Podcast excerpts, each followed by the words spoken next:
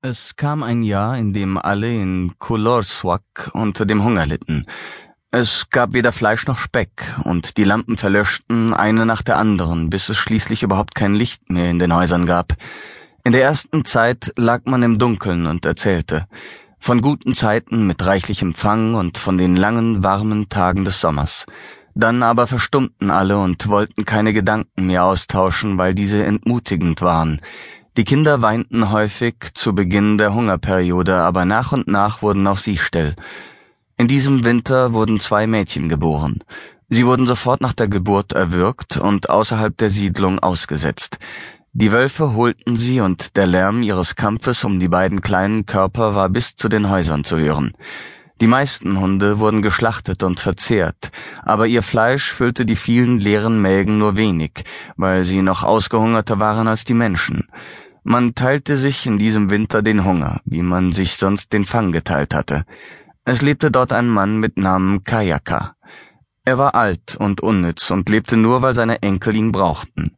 Am liebsten hätte er sich aufs Pritschenlager gelegt und dem Leben den Rücken zugewendet, aber er konnte es nicht über sich bringen, die Kinder zu verlassen. Diese waren elternlos, weil sein Sohn und seine Schwiegertochter in einem Herbst durch eine Schneebrücke auf dem Inlandeis gestürzt waren und deshalb für tot gehalten wurden. Als man alle Hunde aufgegessen hatte, kamen zwei Männer zu Kayakas Haus, um nachzusehen, ob der Alte lebte. Einer war Tutigak, der andere sein Sohn Urukase. Sie brachten für die Kinder den Schenkel eines Fuchses mit, den Urukase in einer Falle gefangen hatte, und während Arluk und Isafik das zähe, rohe Fleisch vom Knochen lösten, sprachen Vater und Sohn mit Kayaka. Es war ihre Absicht gewesen, ihn zu bitten, einen Geisterflug zu Anakarsak, der Mutter des Meeres, zu unternehmen und sie zu bewegen, die Seetiere freizugeben, die sie aufgrund der Unvernunft der Menschen zurückhielt. Jeder wusste, dass die Sünden der Menschen sich wie Schmutz in das lange Haar der Frau setzten und nur ein tüchtiger Geisterbeschwörer sie aufspüren und ihr Haar sauber kämmen konnte.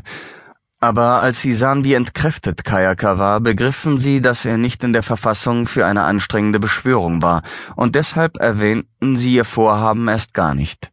Sie redeten nur über Allgemeines, übers Wetter vor allem und dann über die Toten und die, die im Sterben lagen.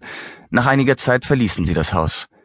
Dass es Kayaka gelang, Arluk und Isafik am Leben zu erhalten, lag nicht daran, dass er mehr Essbares als andere besaß, sondern weil er mit ihnen auf eine Art und Weise sprach, die sie den Hunger beinahe vergessen ließ.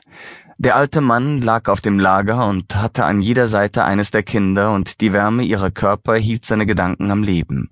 Er sprach viel von den Eltern. Isafik lauschte aufmerksam, während sie dalag und auf einem Stück Kamiksohle kaute. Arluk schloss die Augen, denn hinter geschlossenen Lidern konnte er sich die Erzählungen des Großvaters besser vorstellen. Kayaka wusste, dass er diesen Winter nicht überleben würde. Darum kam es darauf an, die Kinder auf ein Leben ohne Familie vorzubereiten. Und darum sprach er viel über die Vorväter, denn in diesen Worten über die Alten war eine Kraft, die jenseits der des Fleisches und der Wärme lag. Es war eine Kraft, die ein Geschenk der Geister war. Worte so stark, dass die Kinder Nahrung aus ihnen saugen konnten, wenn er selbst fortgegangen war. Sie lagen auf dem Pritschenlager Tag für Tag, Nacht für Nacht, und sie waren ganz aus der Zeit.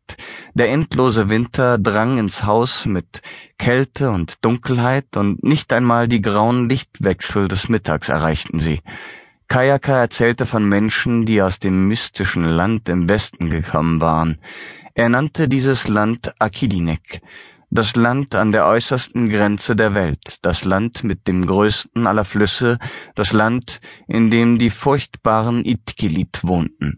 Er nannte die Namen dieser Menschen früherer Zeiten, denn die Berichte von ihnen waren von Geschlecht zu Geschlecht ohne Veränderungen weitergegeben worden. Am häufigsten erwähnte er den Geisterbeschwörer Heck und dessen Frau mit dem fremdartigen Namen Teveso. Ihr beide seid von ihrem Blut, sagte er und es ist ein Blut, das länger als das andere fließen wird. In unserer Familie wird man alt, wenn kein Unglück eintrifft, wie es eure Eltern getroffen hat.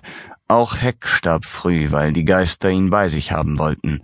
Sein Tod kam in der Gestalt eines Bären, der sowohl weiß als auch schwarz war. Er wusste um seinen Tod, bevor ihn dieser traf.